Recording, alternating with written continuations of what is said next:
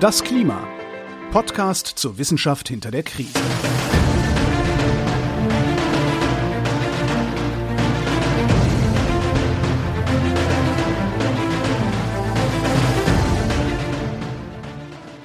Tauche ein in das Klima, deinen bimonatlichen Audiotrip in das Herz der Klimakrise. Alle zwei Wochen montags entfesseln wir die faszinierenden Geheimnisse der Klimawissenschaft, gewebt in Geschichten, die die Welt bewegen. Begleite Florian Freistetter und Claudia Frick auf einer Entdeckungsreise in deine Sicht auf unseren, die unseren Planeten verändern wird. Bei Das Klima, dem Podcast, der Wissenschaft lebendig macht. Ja, das klingt doch wunderbar. ich bin mir nicht sicher, aber willkommen zur AI-generierten Einführung in unseren Podcast. Ja, es geht ja heute, wie du schon letztes Mal angekündigt hast, um künstliche Intelligenz und du hast, äh, wie du mir vor zehn Sekunden mitgeteilt hast, unser Intro von einer mhm. künstlichen mhm. Intelligenz umschreiben lassen. Ja, ich habe gesagt, mach's dynamischer und das ist bei rausgekommen. Ja, es war doch vorher auch schon dynamisch. Ja, aber der Audiotrip in das Herz der Klimakrise, Entschuldigung. ja, ja, mal gucken, ob wir das in Zukunft auch so machen. Nee, ich weiß nicht. Also ja, vielleicht, es ist lyrischer auf jeden Fall, aber es war mal was anderes. Ja, auf jeden Fall. Ich weiß nicht, ob wir es jedes Mal machen, aber es war nett. Ja, warte, worüber haben wir letzte Woche geredet? Letzte Woche haben letzte, letzte vor zwei Wochen. Ja, ist ja ein bimonatlicher Ausflug in die akustische Welt der Wissenschaft oder wie das war.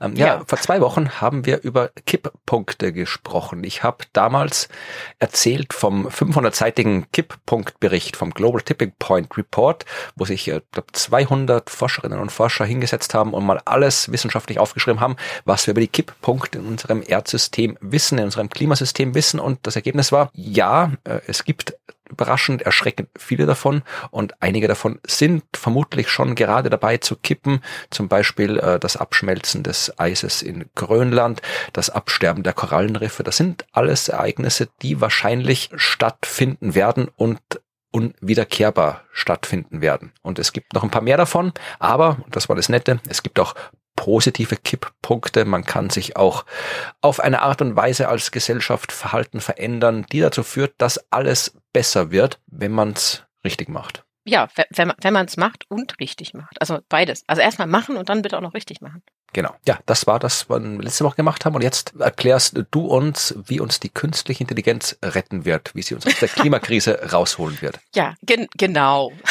Hat eigentlich ähm, Potenzial zu so einem dystopischen Science-Fiction-Plan, wo man sagt, der KI hier macht, dass die Klimakrise weggeht und dann zündet sie alle Atombomben und bringt uns um oder sowas. Das ist so das, Genau, ja. einfach äh, alle Menschen äh, Steuerung alt entfernen.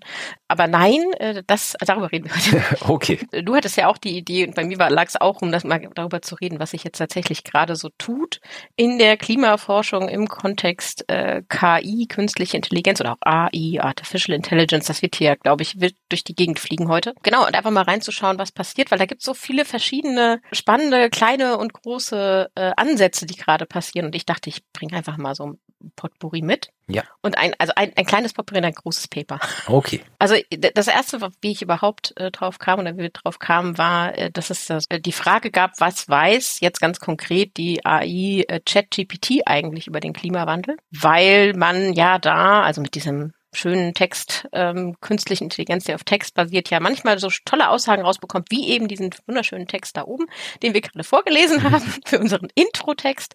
Der klingt plausibel, ist aber komplett falsch. Naja. Oder erfunden. Nein, also bei uns war er gar ja, nicht so schlecht, wobei bimonatlich ist ein bisschen gewagt, wenn wir sagen alle zwei Wochen. Das, das ja. könnte ja auch mal. Ja, es sind mal auch noch mal drei sein. Genau. Also ist ein bisschen gewagt, aber äh, klingt eben äh, plausibel. Mhm. Und ähm, da haben sich tatsächlich äh, Forschende mal rangesetzt, 95 Fragen zu stellen an ChatGPT, die so rund um das Thema Klimawandel gehen.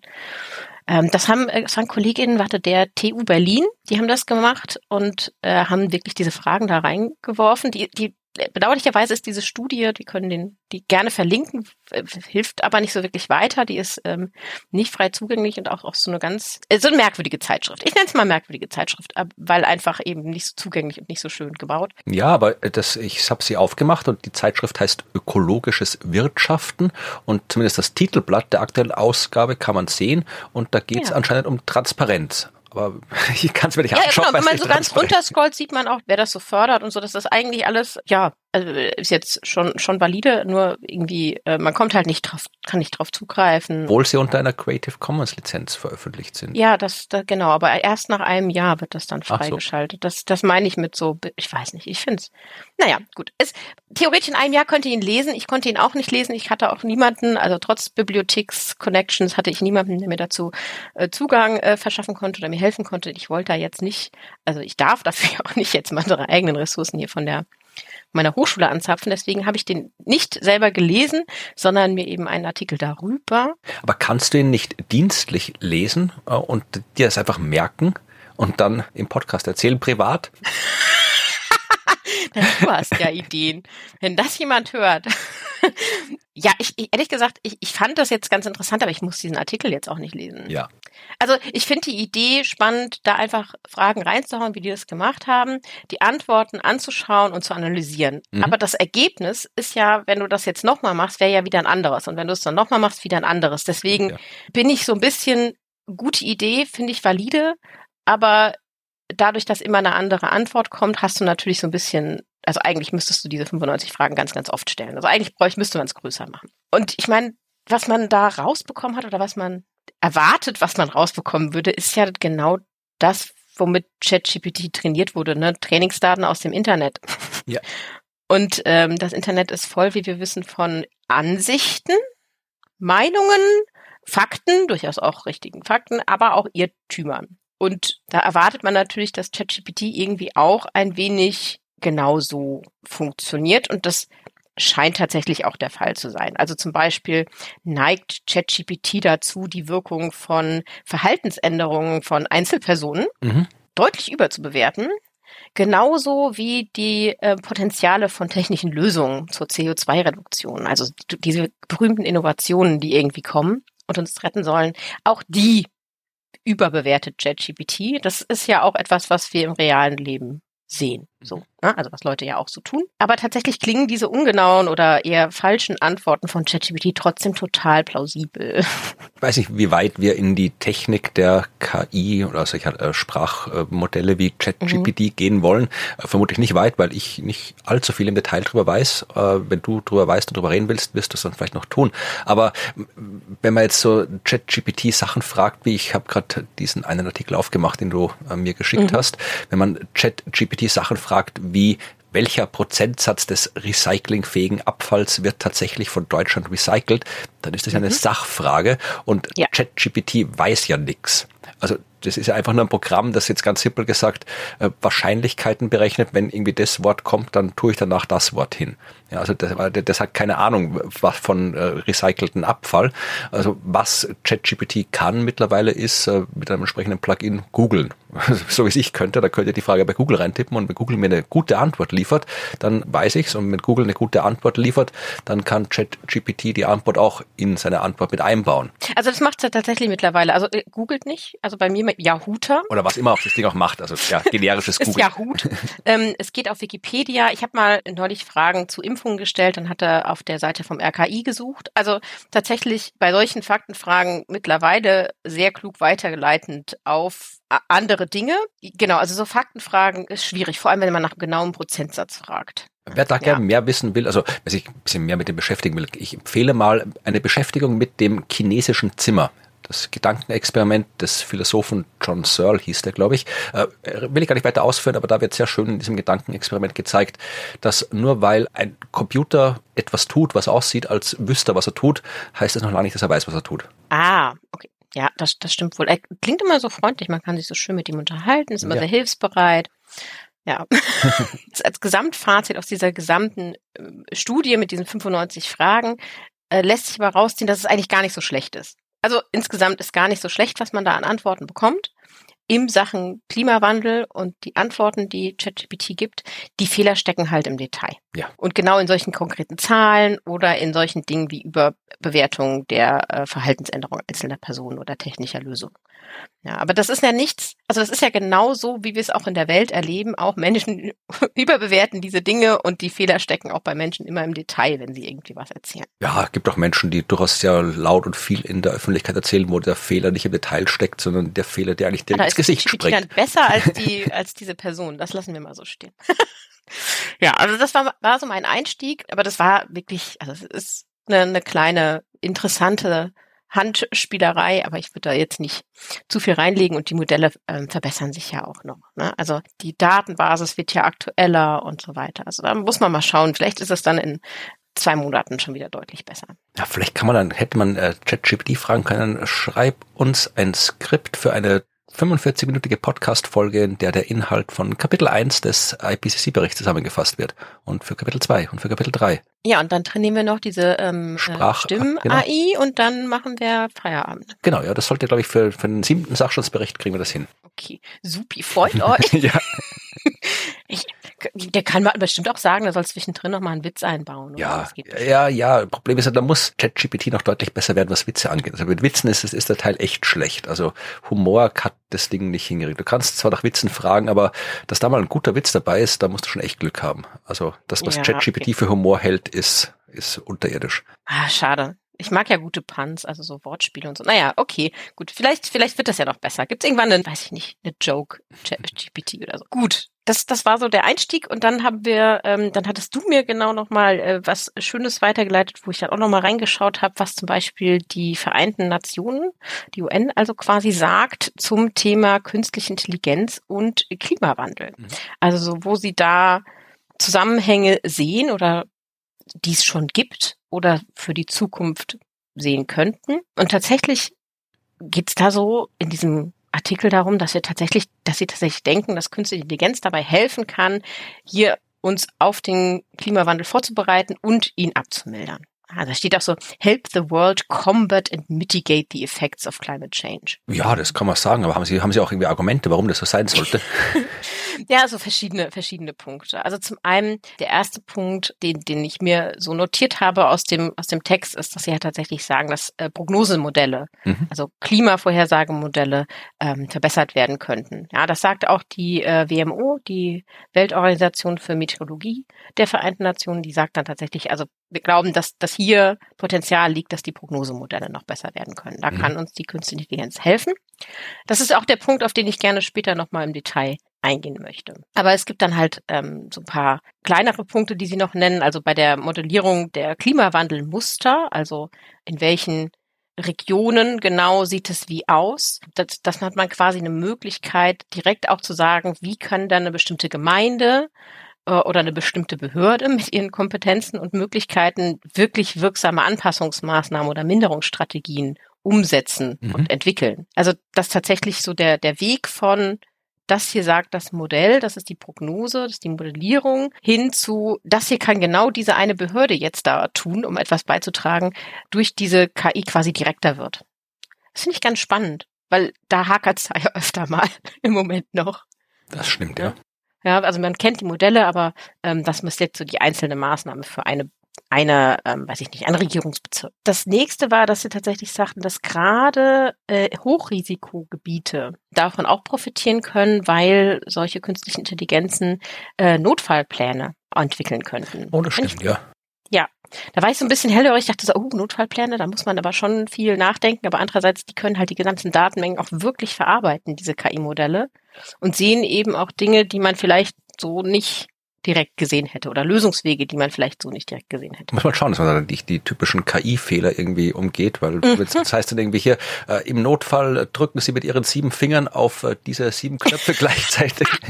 ja, ja, nee, Hände modellieren will man auf keinen Fall mit künstlicher Intelligenz. Das ist ganz schlimm. Nee, genau, man muss natürlich auch darauf achten, dass ähm, die KI dann entsprechend mit ethischen Dingen gefüttert ist. Ne? Also ein Notfallplan sollte nicht vorsehen lassen, sieht diese Person einfach ähm, genau, also menschliches Leben, den Wert von menschlichem Leben sollte KI dann auch mitbekommen. Aber daran arbeitet man ja im Moment. Also das sind ja die Dinge, die sind am, am Laufen, aber dies, diese Möglichkeiten gibt es, dass man solche Notfallpläne tatsächlich mal entwickelt bekommt mit Unterstützung der KI.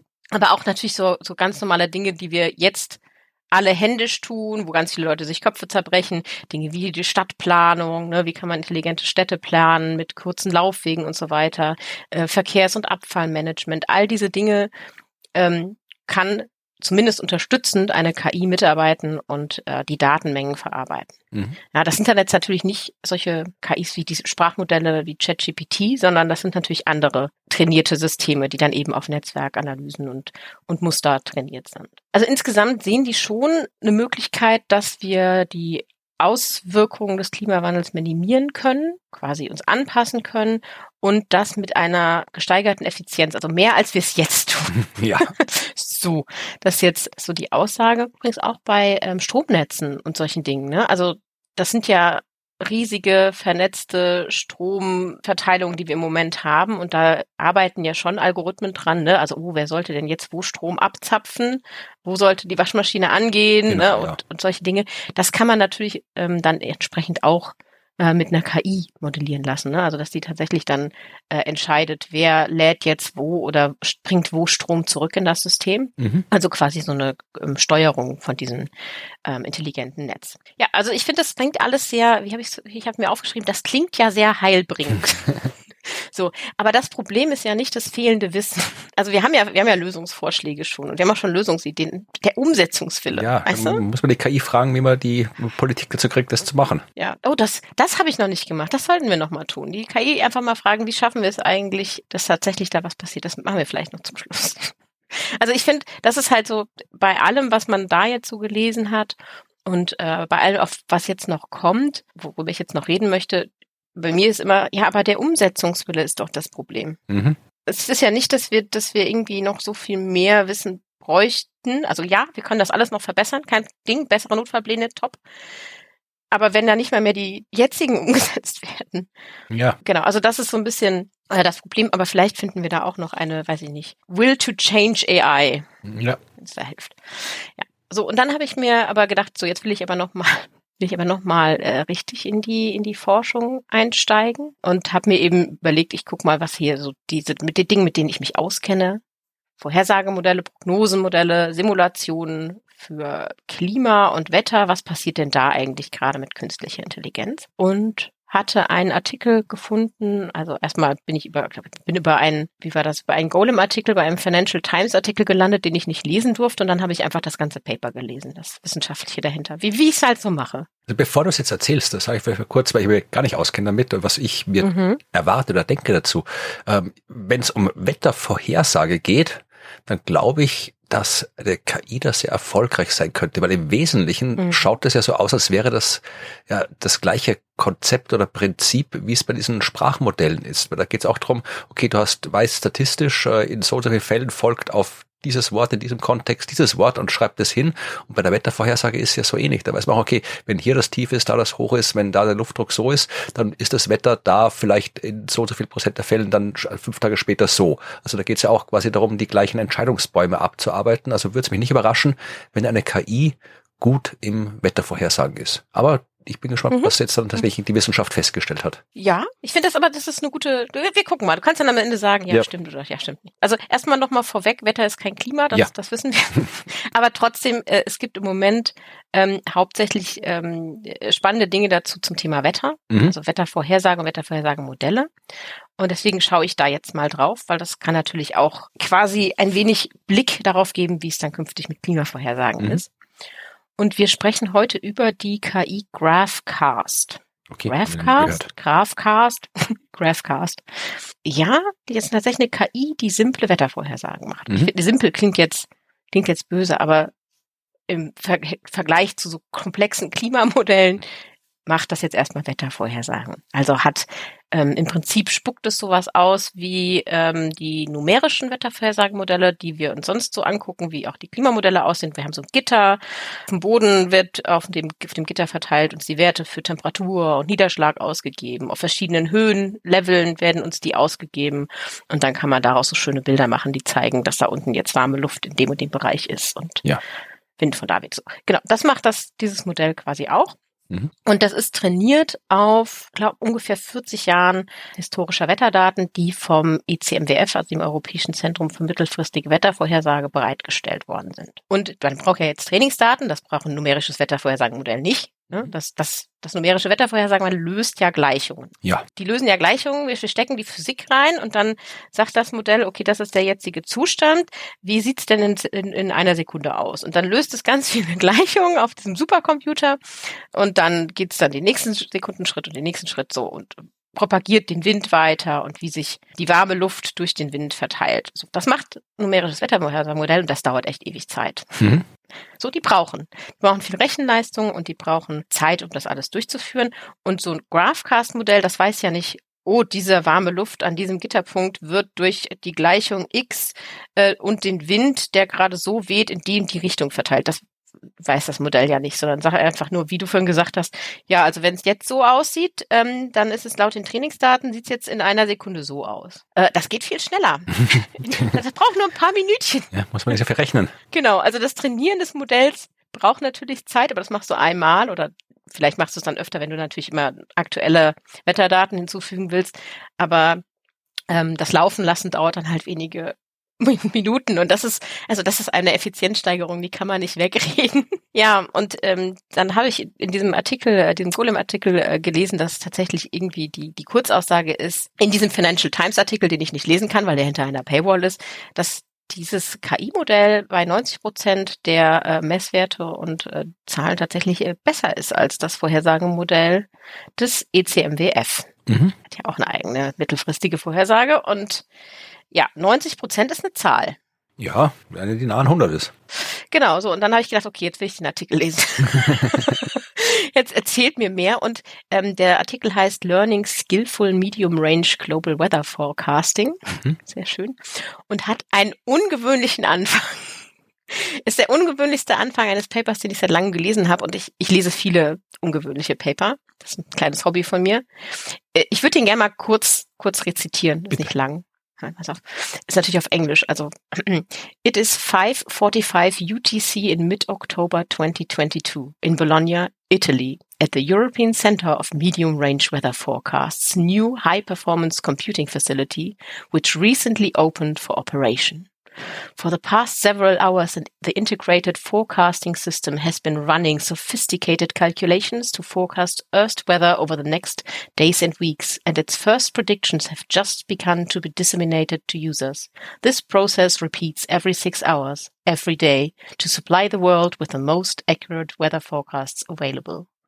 Oh, poetisch, wie der Anfang von unserer Folge heute. Ja, es waren vielleicht ein paar verhinderte Drehbuchschreiber in dem Autorenteam. Vielleicht, wir, wir, können, wir können die mal fragen. Es sind ein paar Autoren. Gibt's, sind Forschungspaper schon verfilmt worden? Wahrscheinlich, sicherlich. Oh. Das wäre mal was. Also ich habe schon mal eine Lesung gemacht. Ich habe meinen letzten, mein letztes Paper tatsächlich in verteilten Rollen mit meiner Co-Autorin gelesen in, in, in der virtuellen Welt. Okay. Ja, siehst du, also könnte man. Ich frag nicht warum, aber gut, schön, dass es Weil es Spaß macht und manche Menschen nicht gerne Paper lesen, sondern sie lieber hören. Ach so, okay. Kann ja, gar nicht vorstellen, dass Leute was über Wissenschaft hören wollen. Nee. Ne? Fremdes Konzept. genau. Ja, so, ich fand das, ich fand super. Also es ist sehr malerisch, mhm. ähm, aber es geht natürlich ähm, nicht so weiter, sondern sehr, sehr, sehr wissenschaftlich und nüchtern auch weiter. Und sie beschreiben dann halt nochmal, wie wichtig Wettervorhersagen, jetzt nicht Klimavorhersagen, Wettervorhersagen eigentlich für uns sind oder für unsere Gesellschaft auch sind.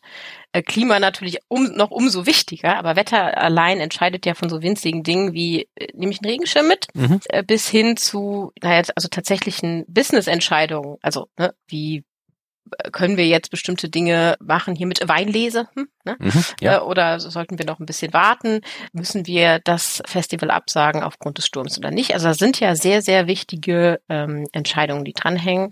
Mhm. Finanzielle Menschenleben, aber auch einfach Wohlbefinden. Und äh, das Beste, was wir eben im Moment haben, sind diese numerischen Wettervorhersagenmodelle mit ihren komplizierten Gleichungen mhm. und den notwendigen Supercomputern. Da ist halt der Erfolg von diesen Modellen, der hängt ja einfach total davon ab, wie gut diese Gleichungen gelöst werden ähm, und wie gut diese Modelle skalieren mit den ja, Computermöglichkeiten, die wir haben. Wie schnell können wir denn simulieren?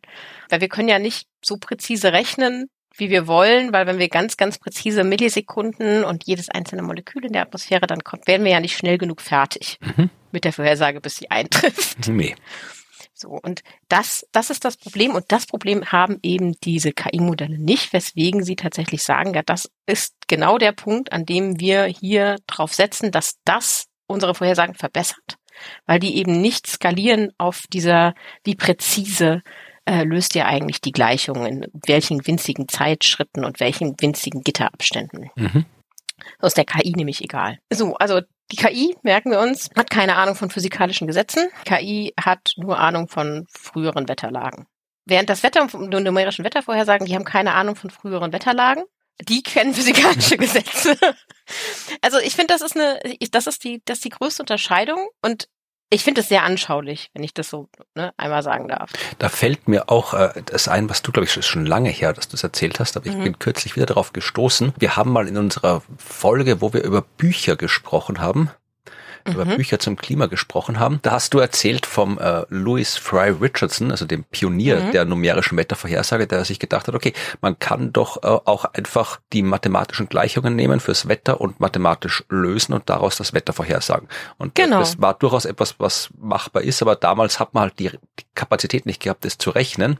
Deswegen mhm. hat man es so gemacht, wie jetzt äh, du es erklärt hast für die KI. Man hat halt aus Erfahrung prognostiziert, okay, ja. heute ist das Wetter so, dann wird es morgen wahrscheinlich so sein, weil wir wissen, dass das äh, oft der Fall ist. Jetzt sehr vereinfacht gesagt. Aber der Richardson hat gemeint, nein, das muss auch gerechnet werden können. Und er hat dann eben tatsächlich gerechnet. Das habe ich, ich habe das für eine Kolumne in Spektrum vor kurzem wieder aufgegriffen, mhm. weil das wirklich, das war cool. Was er gerechnet hat, die erste numerische echte Wettervorhersage war ein Bereich, also eine Zelle in Mitteleuropa 200 mal 200 Kilometer groß, also jetzt keine sehr hohe Auflösung, ähm, hat die das Wetter sechs Stunden in die Zukunft vorhergesagt damit hat für diese Vorhersage, für das Rechnen sechs Wochen gebraucht und das Ergebnis war komplett falsch, hat nicht mit dem übereingestimmt, was wirklich passiert ist. Also mhm. die schlechteste Wettervorhersage ever wahrscheinlich, aber die erste numerische und hat gezeigt eben, ja, äh, es geht. Das Einzige, was uns aufhält, ist halt die, die Kapazität des Rechnens, ja. Und mhm. deswegen hat man es dann halt irgendwie trotzdem nicht eingesetzt, aber wie dann die Computer da waren, hat man es gemacht. Also das hat dann funktioniert. Das ist total mega, dass du das, das sagst, weil ja, früher hat man das ne, aus Erfahrung und man, man wusste so ungefähr, ne, wie, wie Strukturen aussehen. Und jetzt geht man quasi ein bisschen wieder zurück, nur eben anstatt der menschlichen Intuition und Intelligenz ja. oder Erfahrung macht man das mit der von der KI. Mhm. Und das ist so ein bisschen, ein bisschen wie moderne Bauernregeln. Ja. Ne? Ja, also Bauernregeln basieren ja auch auf Erfahrungen von, von Menschen, aus einer spezifischen Region wahrscheinlich, aber. Bauernregel ja. KI. Oh, bitte. ja, aber durchaus ist es das. Ne? Also man hat Erfahrung, man hat schon seit 40 Jahren bestellt man hier diesen Acker und dann weiß man eben genau, ah, okay, wenn das und das die Wetterlage auftaucht, dann wird es in den nächsten zwei Tagen so und ich mache besser mal das und das. Und ähnlich funktioniert es dann tatsächlich mit den Trainierten. Also das ist natürlich, oh Gott, irgendwo stirbt jetzt ein Mensch, der mit KI-Systemen arbeitet. es tut mir sehr leid, Entschuldigung. Ja. Ich habe es Bauernregeln genannt, das ist wahrscheinlich nicht nett. Aber ich meine, die, die können tatsächlich halt einfach äh, Strukturen und, und äh, Muster erkennen, die gar nicht so einfach mit Gleichungen vielleicht sogar zu erfassen sind. Also so wirklich ganz, ganz kleinskalige Phänomene und solche Dinge. Oder sehr, sehr großskalige, die wir bisher auch noch nicht so vollständig verstanden haben. Ne, also die Modelle, die numerischen Wettervorhersagenmodelle sind ja sehr äh, eben auf diese Gleichung aus. Da verstehen wir das. Mhm da stecken wir mit menschlichem und physikalischem Verständnis dahinter und verstehen, was passiert. Das ist so Grundlagenforschung. Verstehen wollen, was passiert und dann nutzen wir es auch noch, um in die Zukunft zu schauen. Und diese KI-Modelle, da verstehen wir nichts, sondern da werden halt Muster erkannt, also die erkennen Muster und Dinge, aber wir könnten dann nicht sagen, welche, welche physikalischen Gesetze stecken denn da dahinter. Noch nicht. Vielleicht kommt das ja auch noch. Also, ne, und deswegen schauen wir sie uns aber jetzt an, um mal zu überlegen, kann das, also diese Art der Herangehensweise eben tatsächlich so viel besser sein als das, was die numerischen Wettervorhersagenmodelle tun. Und das tun sie jetzt und lassen dieses Craftcast-Modell äh, laufen. Und zwar funktioniert das so, dass es trainiert ist ne, mit diesen mit diesen historischen Daten. Ich, das waren Daten 39 Jahre von 1979 bis 2017, die Ära 15 Daten des ECMWF. So. Modell wurde so trainiert, dass es möglichst äh, genau diese ERA-Daten wieder abbildet, wenn mhm. das trainiert wird mit den Vorhersagen. Und du gibst quasi diesem Modell den aktuellen Zustand der Atmosphäre, die Analysedaten und Beobachtungen jetzt und äh, sechs Stunden früher, also zweimal zwei Zustände der Atmosphäre. Und daraus errechnet das Modell dann eine sechs Stunden Vorhersage. Okay. Du hast das Wetter jetzt, du hast das Wetter von vor sechs Stunden und das Modell sagt dir, so sieht's in sechs Stunden aus. Okay, wunderbar. Und dann kannst du diese sechs Stunden Vorhersage wieder in das Modell reinfüttern mit dem aktuellen Zustand und dann sagt es dir nochmal sechs Stunden weiter in die Zukunft. Also du kannst es sich mit sich selber füttern, so wie du es mit numerischen Wettervorhersagen machst. Und machst dann tatsächlich, guckst in die Zukunft weiter als sechs Stunden. Also es läuft dann immer so, wird mit sich deinen eigenen Ergebnissen gefüttert und läuft dann so eine zehn Tage Vorhersage durch. So, also das machen sie quasi und du bekommst dann so alle sechs Stunden deine Vorhersage und äh, genauso bekommst du die Ergebnisse auch für die äh, ECMWF-Modell. Das ECMWF-Modell, das sie benutzen, das heißt High Resolution Forecast, HRES. Mhm. HRES ist das Modell. Und die zwei vergleichen sie. Also das HRES, HRES-Modell des ECMWF und GraphCast. Das kannst du jetzt natürlich auf die unterschiedlichsten Arten könntest du es machen. Also im Prinzip haben sie da in Tabelle 1 mal aufgelistet, was für Variablen die Modelle jetzt vorhersagen. Also GraphCast hat 227 Variable and Level Combinations. Okay. Ja. Also du hast fünf äh, Variablen auf der Erdoberfläche zwei Meter Temperatur, zehn Meter Wind, äh, Nord-Süd-Richtung, zehn Meter Wind, West-Ost-Richtung, den Luftdruck und den Niederschlag auf dem. Also das sind die fünf Variablen auf der Erdoberfläche und mhm. dann hast du sechs Variablen Temperatur, die zwei Windkomponenten, Geopotential, das ist auch sowas wie Druck, Feuchtigkeit und den vertikale Windgeschwindigkeit. Diese sechs mhm. Variablen hast du auf 37 verschiedenen Druckleveln, also Höhenleveln. Also die hast du durch die ganze Atmosphäre. Da könntest du jetzt mit diesen 227 könntest du jetzt dir quasi alle angucken. ist ein bisschen viel. Die haben es runter reduziert auf 69 Variablen. Also die nehmen nicht alle Level. Also die gucken nicht alle Höhenpunkte an, sondern mhm. nur so ein paar, um das zu vergleichen. Das heißt, wenn man jetzt vielleicht andere Höhenlevel nehmen würde, könnte vielleicht leicht anderes rauskommen. Aber ich wollte sagen, das ist so die Einschränkung. Sie gucken sich nicht die gesamten Daten an, sondern nur bestimmte Höhenlevel. Die sind aber üblich, dass man die nimmt. Ja. Also es gibt so ein Weatherbench, heißt das, das so eine mit, ja, so eine Vorgabe, wie man solche Modelle vergleicht und genauso machen sie das auch. Also es ist üblich, aber man soll es wissen. Gut, und jetzt schauen wir uns die ähm, verschiedenen Variablen auf den verschiedenen Leveln an und äh, wollen jetzt herausfinden, was ist besser. So, also oder welchen Skill-Level haben diese zwei Modelle denn? Und jetzt muss man natürlich erstmal herausfinden, was bedeutet eigentlich Skill. Ja. und da gibt es zwei Dinge, auf die Sie achten, also und die Sie sagen, das sind so die Bedingungen, mit denen wir hier arbeiten. Die erste ist, man muss sich darauf festlegen, was ist eigentlich die Wahrheit. Okay, das ist nicht so äh, einfach. Wir kennen nicht den kompletten Zustand der Atmosphäre an jedem einzelnen Punkt. We don't know. Und Messfehler gibt's auch noch. Und die Meteorologie auf einmal philosophisch. Ja, es ist auch, ist auch philosophisch. Ja, also da müssen wir sich aber darauf einigen, was ist die, was ist die tatsächliche Wahrheit. Und das, das zweite ist, wie weit erlauben wir eigentlich die, die dieses ähm, Datenassimilationsfenster zu sein? Also wie weit lassen wir die Beobachtungen einfließen, also in die Zukunft und zurück? Wie viele Stunden von Beobachtungen lassen wir in den aktuellen Zustand der Atmosphäre einfließen, mit dem wir vergleichen? Also es sind so diese zwei Dinge. Und ähm, für die ähm, für GraphCast haben sie tatsächlich gesagt, also das, was wir als Wahrheit annehmen, also was tatsächlich stimmt, ist jetzt ähm, die ERA 5 Daten, weil das ist, damit wurde es trainiert. Ja. Wir machen ja jetzt die Vorhersagen für den Zeitraum, wo wir auch diese ERA 5 Daten haben. Mhm. So, ne? Und dann gucken Sie quasi, okay, sagt das Modell das genauso vorher wie die RA5-Daten für also eigentlich ist, sollte das ja das beste Ergebnis liefern. Mhm. So. Und wenn man dann startet, also wenn das Modell dann startet, quasi, sollte ja eigentlich erstmal der Fehler möglichst nicht vorhanden sein. Weil das, damit hat das, startet das Modell ja. So. Jetzt, wenn man aber das ähm, numerische Wettervorhersagemodell nimmt, das ist ja nicht trainiert auf diese Daten, das heißt, es könnte also quasi im ersten äh, Schritt, wenn man es vergleicht mit den ERA5-Daten, könnte es tatsächlich ja im allerersten Vorhersageschritt schon, schon Abweichungen geben. Ja, also weil ja. einfach ja, ist ja damit nicht trainiert, da muss man denken. Wenn man dann also quasi sagt, okay, wir vergleichen jetzt, was GraphCast tut, was ja darauf trainiert ist, dann beim ersten Schritt quasi keinen Fehler zu haben und das, was das Vorhersagemodell tut, da ist dann schon ein Fehler, muss man im Kopf haben. Vergleichen wir dann also diese Dinge miteinander, hm, schwierig, weil das Modell äh, eben ja dann nicht darauf trainiert ist, also das numerische Wettervorhersagenmodell nicht darauf trainiert ist, die Fehler null zu haben, sondern die physikalischen Gleichungen zu lösen. Mhm. Und äh, dann kommt die zweite Bedingung mit dem, wie lange erlauben wir eigentlich, dass äh, in die, da diese Daten reinfließen in, in das Modell, also in GraphCast, wie weit nach vorne und nach hinten. Und ähm, da mal sagen sie, das darf auf keinen Fall anders sein mit GraphCast, als es mit HRES ist. Also beide Modelle müssen die gleichen Fenster haben. Das hat so Zeitfenster haben, in denen die Daten reinfließen dürfen.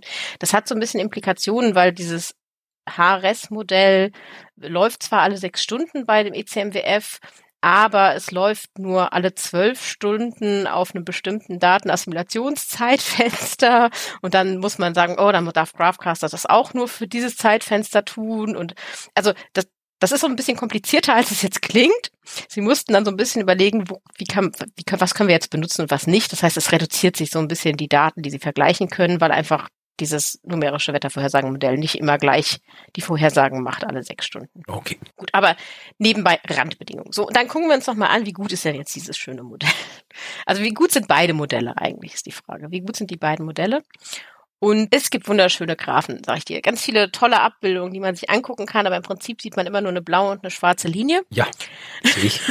Die siehst du auch, okay. Also Abbildung zwei, falls da Leute zugucken wollen. Und ähm, da sieht man Skill Score aufgetragen. Das sind verschiedene ja, Werte, die es gibt. Also RSMSE ist der Root Mean Square Error. Das ist jetzt eine Maßeinheit für ähm, Genauigkeit. Z500 ist der Level 500, Geopotential 500. Das muss man jetzt nicht im Detail wissen, aber schwarz ist das numerische Wettervorhersagenmodell HRS und blau ist GraphCast, die künstliche Intelligenz. Und die künstliche Intelligenz ist immer besser also am Anfang liegen sie noch sehr, sehr nah beieinander. Ne? Also je weiter die Vorhersage geht Richtung Tag 10, die gucken sich zehn Tage Vorhersagen an, umso besser ähm, ist einfach GraphCast. Die Bauernregel ist besser als das Rechnen. oh je, Gott, da, oh Gott, das nagelt mich nicht fest. Aber gut, ja. es gibt tatsächlich aber eine Region, das siehst du auf der Abbildung unten drunter, also immer noch Abbildung 2, aber unten drunter sind so ähm, äh, kleinere Abbildungen, wo man die verschiedenen Höhenlevel sieht. Mhm. Also ähm, Level 100 äh, Druck, 1000 Druck ist ganz unten Erdoberfläche und 50 Druck, Hektopascal Druck äh, oben mhm. sind dann Stratosphäre und dann sieht man ein ganz ganz oben bei 50 ist die Farbe anstatt blau wie im Rest rot. Ja. Und diese eine Linie heißt, dass dort das numerische Wettervorhersagemodell besser ist. Deutlich besser als GraphCast. Es sind, übrigens sind es zwei, glaube ich, zwei Reihen, die besser sind. Ja, und das ist die Stratosphäre. Aha, okay, die Stratosphäre kann die KI nicht. Ja, ich, ich, lassen wir das mal so stehen. Also das sagen sie auch so. Also da ist tatsächlich HRS einfach besser performt als GraphCast. Die Gründe dafür habe ich jetzt nicht rauslesen können, aber naja, man weiß ja auch nicht, was GraphCast macht, die KI.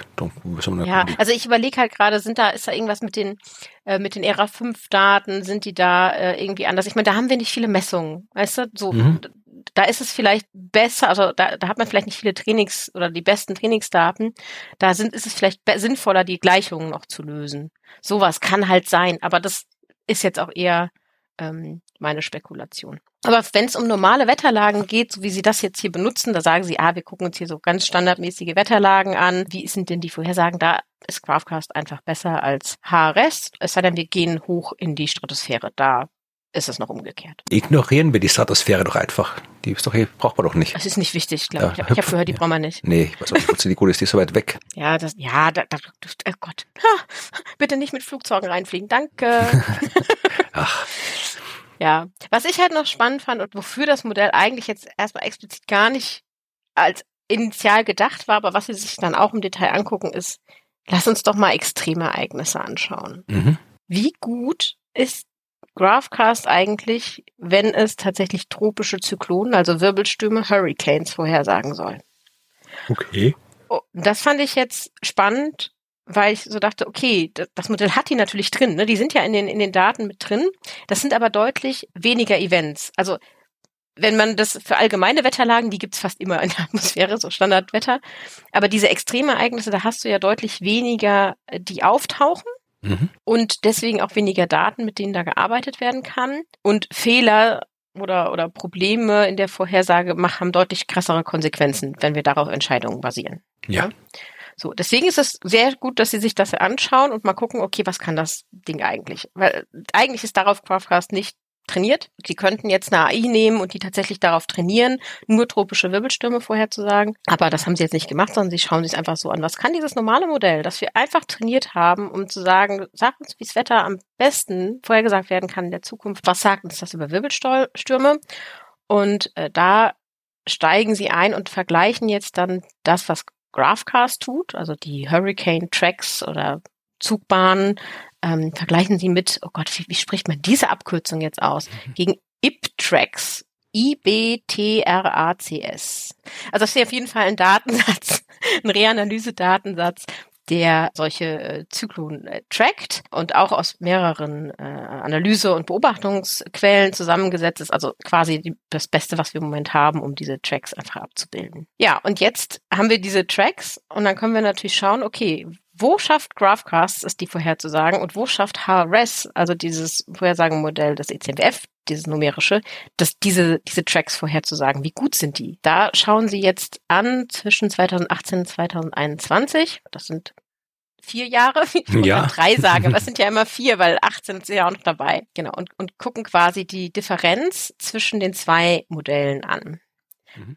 Ja, und äh, GraphCast ist signifikant besser als äh, Hares, wenn man ja, wenn man so ungefähr so einen Tag bis maximal fünf Tage in die Zukunft schaut. Ja, also auch da gibt's wieder schöne Linien und auch da hat man wieder das Ergebnis, dass es tatsächlich besser ist. Also ich finde das halt erstaunlich, weil das war eigentlich, die haben ja nicht gesagt, das Modell soll so besonders gut sein. Also man sagt ja immer das, was das Trainingsziel ist. Ne? Möglichst wenig Abweichung zu den ERA 5 Daten war das Trainingsziel für GraphCast. Die haben ihm aber nicht gesagt, sei explizit besonders gut, wenn du nur auf diese tropische Zyklonen guckst.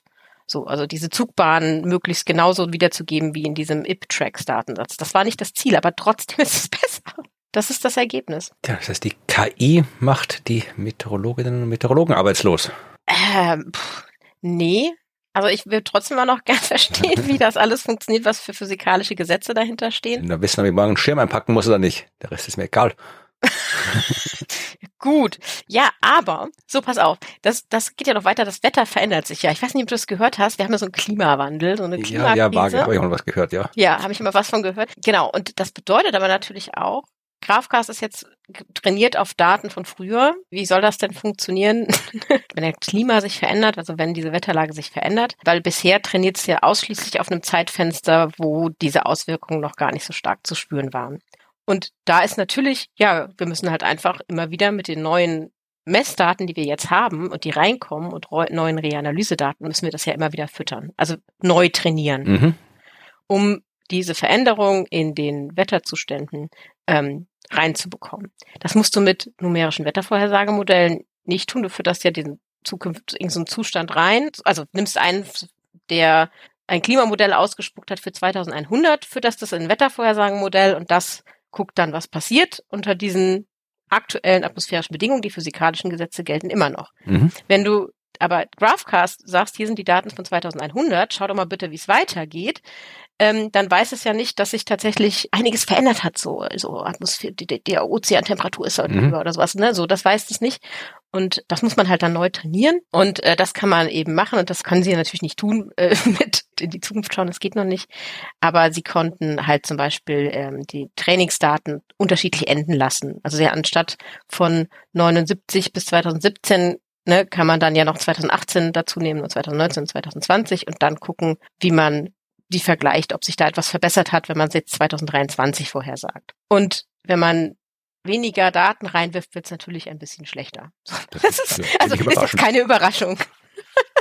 Also wenn man bis wenn die, die Daten reinwerfen, die bis 2021, also bis 2020 quasi, 21 äh, gab es da noch nicht, und dann ähm, wirft man es rein, dann wird das Modell natürlich auch besser. Klar, mehr Trainingsdaten, aktuellere Trainingsdaten, dann wird es natürlich auch besser. Das heißt, für die Zukunft, also auch unter Klimawandelbedingungen, wenn wir dann immer wieder neue Testdaten rein, äh, Trainingsdaten reinfüttern, ähm, kann und auch da uns die Modelle weiterhelfen und uns konkrete Situationen vorhersagen. Na, immerhin. Ja, und das heißt jetzt tatsächlich, dass die KI Vorhersagemodelle, also zumindest GraphCast in dem Fall, mit den numerischen Wettervorhersagemodellen gleich aufliegen oder sogar besser liegen. Und das zeigt, wir haben eine neue Möglichkeit, Wettervorhersagen zu machen. Es ist ein Turning Point, würde ich sagen. Ja, und ich bin auch gespannt, wann das jetzt in der Praxis ankommt, weil das weiß in der Forschungsarbeit, aber wann dann mhm. wirklich so die, ja, die klassische Wettervorhersage im Fernsehen von der KI kommt und nicht mehr ja. von den Menschen, die dort arbeiten. Ähm, die KI-Modelle müssen ja auch trainiert werden. Ja, eh, also,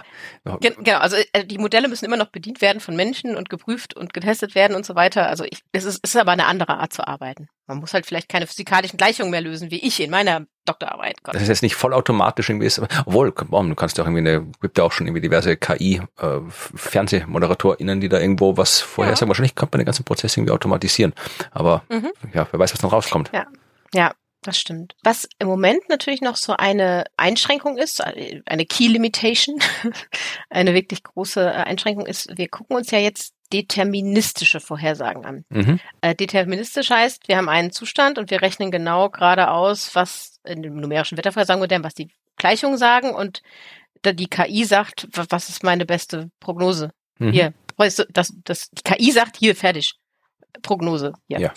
Und ähm, was wir ja bei ähm, Klimamodellen und was wir auch bei Wettervorhersagenmodellen haben, ist ja, dass die anerkennen, dass das, was wir als Wahrheit reinfüttern, ja auch nur eine Annäherung ist. Es könnte ja sein, dass die Temperatur hier falsch gemessen wurde oder da fehlt einfach das eine Lücke und da könnte halt eine Vari Variation verschiedener möglicher Temperaturen oder Niederschläge könnte in dieser Messlücke äh, vorhanden sein. Und da wir ja ein chaotisches System Atmosphäre haben, kann diese kleine Änderung große Auswirkungen haben. Deswegen machen wir mal manchmal ja mit den numerischen Vorhersagemodellen nicht eine Vorhersage mit das ist der Input, das sind die physikalischen Gesetze fertig, sondern wir variieren ja den Input. Wir machen solche ähm, Ensemble-Vorhersagen, ne, wo wir so leichte Veränderungen in den Anfangswerten machen oder wo wir ähm, in den verschiedenen äh, physikalischen Gleichungen und Annäherungen leichte Änderungen machen, um zu schauen, was ist die Wahrscheinlichkeit, dass sich das so und so entwickelt, welche verschiedenen Zukünfte gibt es, also welche Breite an Möglichkeiten für die nächsten zehn Tage passiert. Das machen, macht Grafcast jetzt zum Beispiel noch nicht. also das macht eine Vorhersage.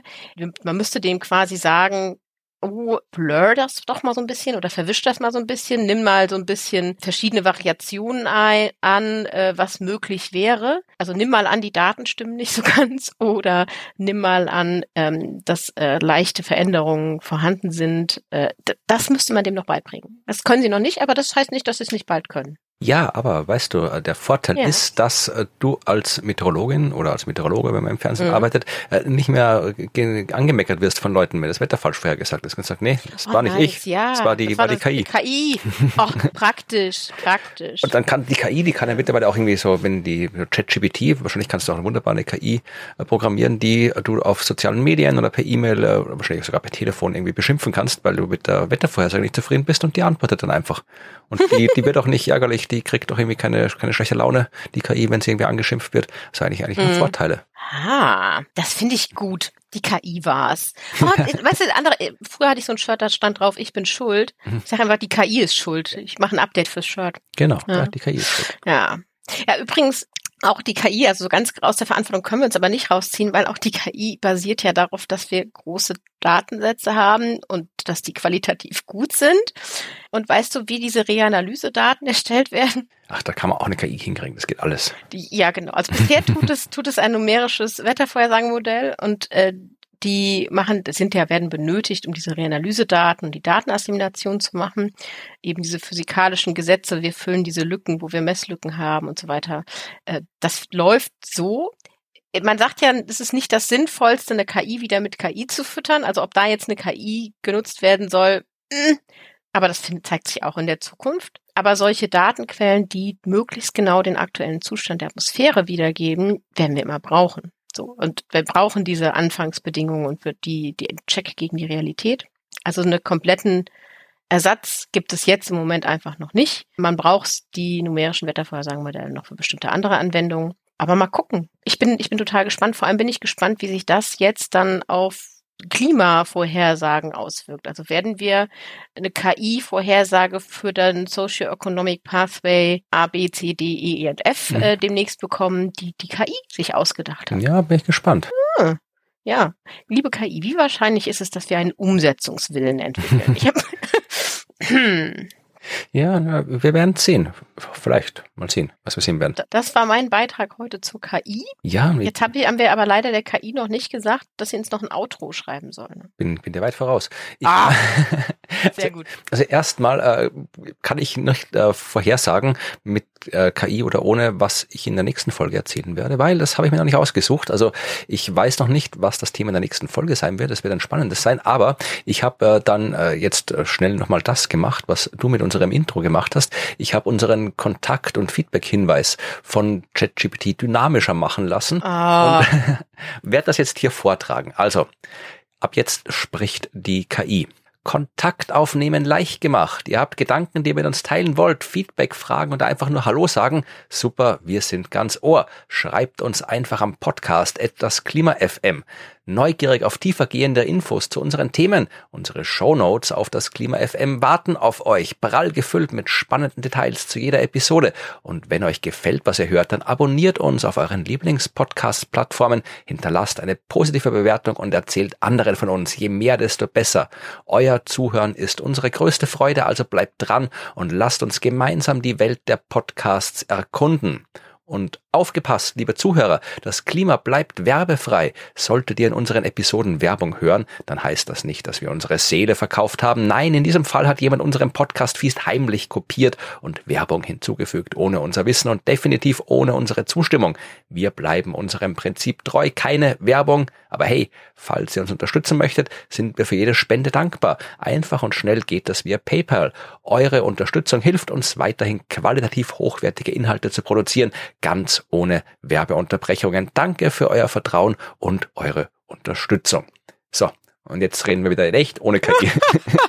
oh, das war aber schön. Das war ja, das war ja nicht ganz so schön wie mal ein Einstieg. Der Audiotrip hat mir gefällt. Ja. Gut, übrigens ist mir gerade aufgefallen, ChatGPT Yahoo nicht, sondern bingt bei mir. Okay, was auch immer es macht, aber ich, in dem Fall hat es einfach nur dynamisch gemacht.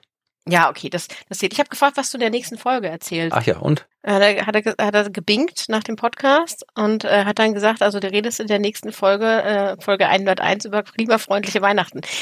Outdated. ja. Natürlich outdated.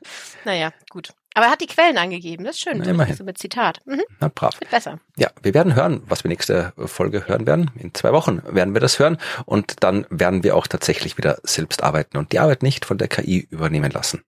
Behaupte okay. ich einfach mal. ja. Okay. Ja, dann bis in zwei Wochen. Bis dahin. Tschüss. Tschüss.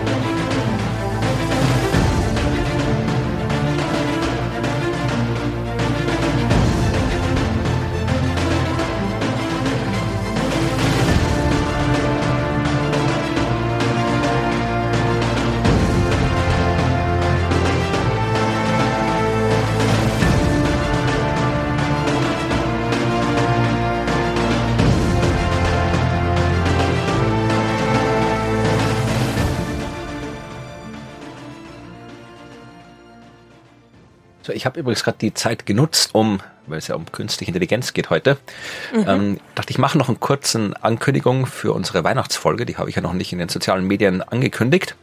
Und oh, äh, weil jetzt äh, ChatGPT ja auch äh, Bilder machen kann mit mhm. Dolly oder Dali oder wie man es ausspricht, ähm, habe ich gedacht, ich frage einfach mal, ob er uns ein hübsches äh, Bild macht, um sowas anzukündigen.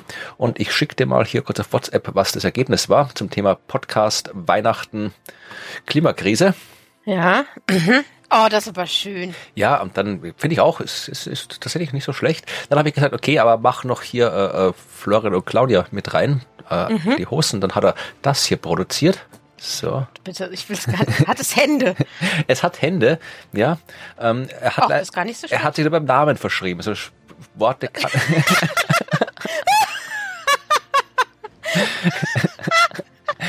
können wir das Können wir das K wegstreichen, das finde ich wieder gut. Ja, das Klama steht da. Ja, wenn irgendwie, wenn der Typ schaut absolut nicht so aus wie ich, der hat doch sehr viel mehr Haare, aber einen hübschen Weihnachtspulli hat er an und die Mikrofone ja. sind alle sehr schlecht ausgerichtet auf dem Bild. Dann habe ich ihm noch gesagt, hier ja, bitte mach doch mal hier, schreib den Namen richtig. Dann hat er das nächste produziert, nämlich das hier. Jetzt schauen wir beide wesentlich langweiliger aus als vorher.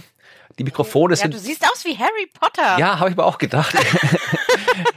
ja, aber jetzt zumindest die Mikrofone stehen jetzt richtig, aber sie haben keine Kabel mehr und das Klima ist korrekt geschrieben. Also ich ja, weiß nicht, stimmt. welches von ich drei ich nehme. Ich werde alle drei wahrscheinlich posten in den sozialen Medien, aber ich nehme vielleicht irgendwie das, das erste also, ist immer noch das Beste. Das erste ist das Beste. Beim zweiten muss ich ein bisschen einfach über das, das Lama lachen. äh, aber immerhin, also wusstest du, meine Haare sind ja jetzt orange. Das weiß ich, ja. Das ist jetzt schon näher ran an dem. Ja, ich habe ihm äh, am Anfang als Input gegeben, kurz gesagt, hier das Klima-Podcast von Florian Freistadt und Claudia Frick. Wir reden über Klimakrise, machen uns ein Bild für die Episode, wo es um Weihnachten geht oder sowas, ja. Und jetzt frage ich mich, okay. weil er mich konsistent mit Brille gemacht hat, ob der eine vage Ahnung hat, dass ich in echt eine Brille aufhabe oder ob es einfach Zufall ist. Weiß ich nicht, aber ich sehe immer sehr dünn aus. Das bis jetzt noch nie. ja, und ich habe immer so eine rote Nase, aber das ist, glaube ich, wegen dieser Weihnacht. Du hast im zweiten aber auch so eine rote Nase. Ja, aber du hast doch, aber du hast doch im ersten Bild mit der roten Nase hast doch ein Glas Glühwein neben dir stehen. Ach du, das siehst du als Glas Glühwein. Ich dachte jetzt, das wäre so ein Pott Tee. Aber ja, ja. ja. Nee, ich nehme auch den Glühwein.